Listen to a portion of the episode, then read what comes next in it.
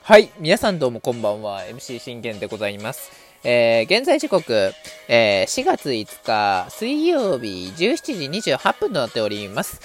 信玄の全力絶叫リラジーというところで皆さん声もよろしくお願いいたします。えー、この番組はオリファン歴11年目の私信玄が、えオリックスの試合の振り返りから、え、メジャーでのスーパースター、もしくは、え、日本人たちの、え試合の振り返り、えもしくはドジャースの振り返り、えそしてその他気になったチーム情報、諸々などを12分間で僕の思いの丈を語っていくラジオ番組となっております。えー、メジャー収録本日は最後となっております。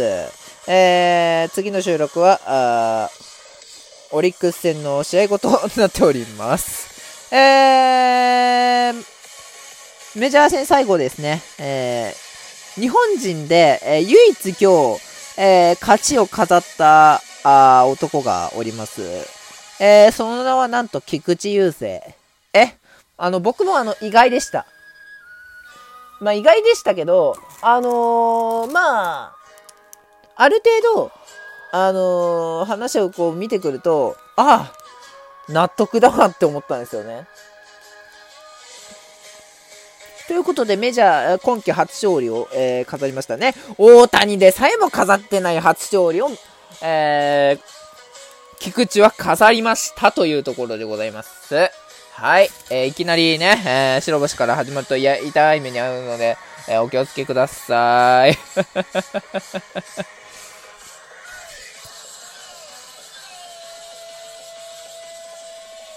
というところでね、えー、菊池の口頭を振り返っていきましょうか。え、まず、えー、初回、えー、ウィットジュニア、オリバレス、ベレス、みんなセンター、えー、三者凡退で、えー、終えました。まあ、あのー、僕が注目したのは、やはり投球フォーム。ね。菊池って、あのー、こう、今の今までは、あの、片足を、一回上げて、それをこう空中で、なんて言うんだろうな。あの、うまく説明できないんですけど、あのー、実際に説明すると、えー、ポ、投げるモーションになります。で、足を曲げるんですよね。曲げて、それをもう一つ、こう、なんて言うんだろうな。強く、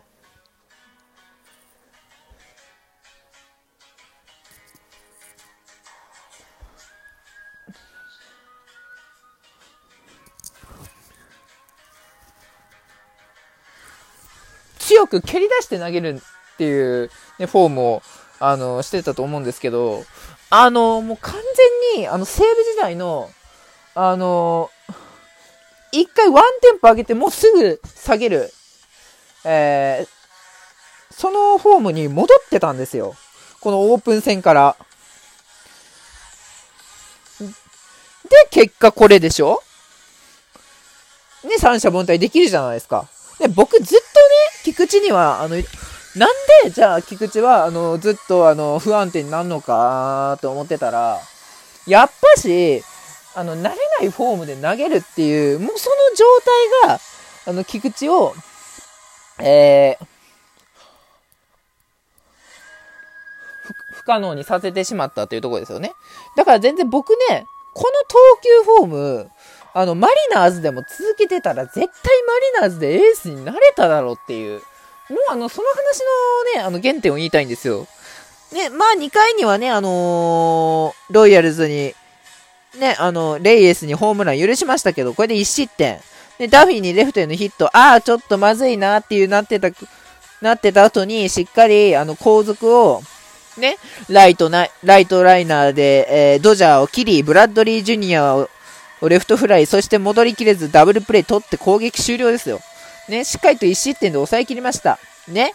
で、ブルージェイズ打線はスプリンガーがファーストゴロになるんですが、ね、せっかくアストロズからね、スプリンガーを取ったのに、まだ有効活用できてないですね。で、ビジェット、ゲレーロジュニア、チャップマンが、あの、しっかり、えー、2、3、4、234の法則を作れてるんですよね。よく言うじゃないですか、僕はあの、オリックスのね、あの、オリの試合の時でも、2、3、4、5、6、7の法則だよって。ね、ピッチャーであれば2、3、4、5、6、7の法則を、えー、打ち切って、ね、三者凡退すること考えろと。え、バッターなら、ね、しっかりと2、3、4、5、6、7の法則を作れと。ね、7番、7番までは打者、強打者いるんだから、ね、あの、すべて作っていけって、よく言うじゃないですか。あの、全く同じことを、えー、メジャーでも、言うんですよ。ね、で、ちゃんとね、スプリンガーがまあアウトになりましたけど、しっかりこれ2、3、4と繋げてるじゃないですか。繋げた結果、同点にできた。かつ、その同点にできた、あのー、仲間の、えブルージェイズ打線に、あの、しっかりと菊池が、えイートン、ロペス、ウィットジュニアを三者凡退で、え口頭で示した。大きいですよね。うん。大体菊池って、あのー、僕が今まで見てた菊池って、3回に荒れるんですよ。3回に荒れて、あのー、そっから、えー、逆転負け、えー、3回6失点、え、KO とか、3回途中でマウンド降りるとかいうことが多い、3回4回でマウンド降りるっていうことが多いんですけど、しっかりと、やはり、あの、打線が援護してくれてるんだったら援護点を、それを擁護できる、その安定さっていう、そのあの、口頭で示すっていうのが、ピッチャーなら口頭で示すっていうのは本当大事だと思うんですよね。で、えー、それのおかげで勢いは完全にブルージェイズに乗りました。3回ね。えー、4回にね、えっと、エスピナルが、まあこれ冒頭で、ピッチャーブビックが冒頭でブルこれで2点取りましたというところでね、えー、そこからあ4回、えー、オリバーズ・ペレス・レイエスをあの三者凡退に切って取りました。ね、えー、ど、この2点っていうのは本当大きくて、えー、5回、ちょっと荒れるんですけど、まあ、ダフィーにレフトへのヒットを許し、えー、ドジャーをまずセンターフライに許すんですが、で、これ、センターフライにして、で、ブラッドリー・ジュニアにね、失球を浴びせましたと。ね？浴びせたのにもかかわらず、しっかりとイートン、ロペスを空振り三振で2者連続三振取れる、もうね、やはり、あの、これが菊池雄星の本来だと思うんですよね。あのー、一度菊池ってマリナーズ時代に完封してるんです。完封じゃないわ、関東か。してるんですよね。ね？あの、日本人、あの、誰でさえもまだ完投してないのに、あのー、菊池はゆ、菊池と田中だけですよね、多分。うん。完投してるのは、あの、菊池だけなんですよ。今のところ。うん。ね、大谷もまだ完投してないし。ね、多分、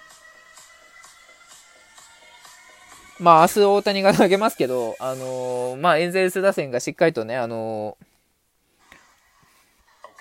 援護点を取れれば、まあ、ある程度10点ぐらいかな。まあ、それぐらい取れないと、あのー、まあ、きついかなっていうところではあるんですけどね。うん。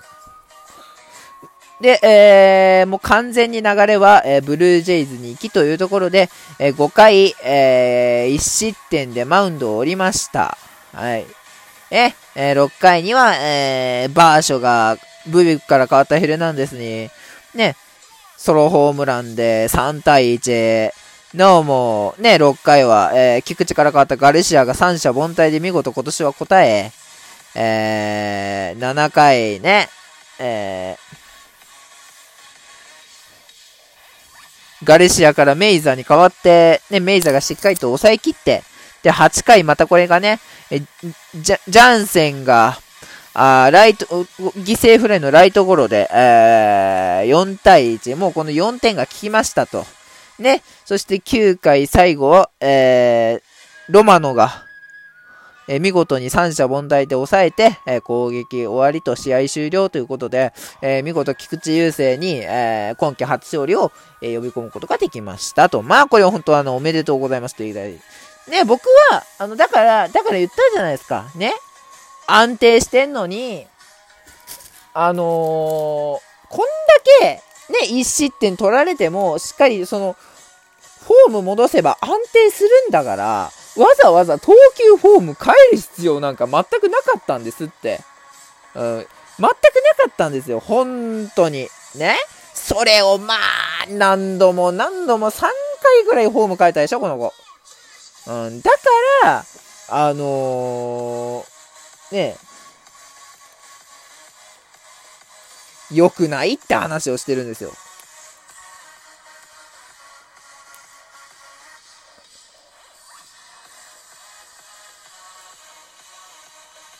あのー、ね、やっぱ投球フォームを変えて安定するピッチャーもいれば、あの投球フォームを変え、変えたら不安定になり、逆に、あの、投球フォームを、あのー、そのまま、そのままの投球フォームで変えずに、ね、安定するピッチャーもいるわけですよ。ね、菊池雄星は、投球フォーム、あの、昔のままの方が、安定してるって、絶対。っていうのを、もう今日のあの試合で分かったと思うので、もうあの彼は、あの、フォームは気にせんでいい。もうとにかくコントロールと、あの、安定さ。うん。で、あと、抑えれる球速。球速よりか安定さを、あの、大事にすれば、絶対に、あのー、今年2桁取れるから。断言しますよ、僕。うん。ね。どっかで完封も絶対できます。それぐらい、ね、菊池は進化してるんですから。ね。期待してますよ。バイバイ。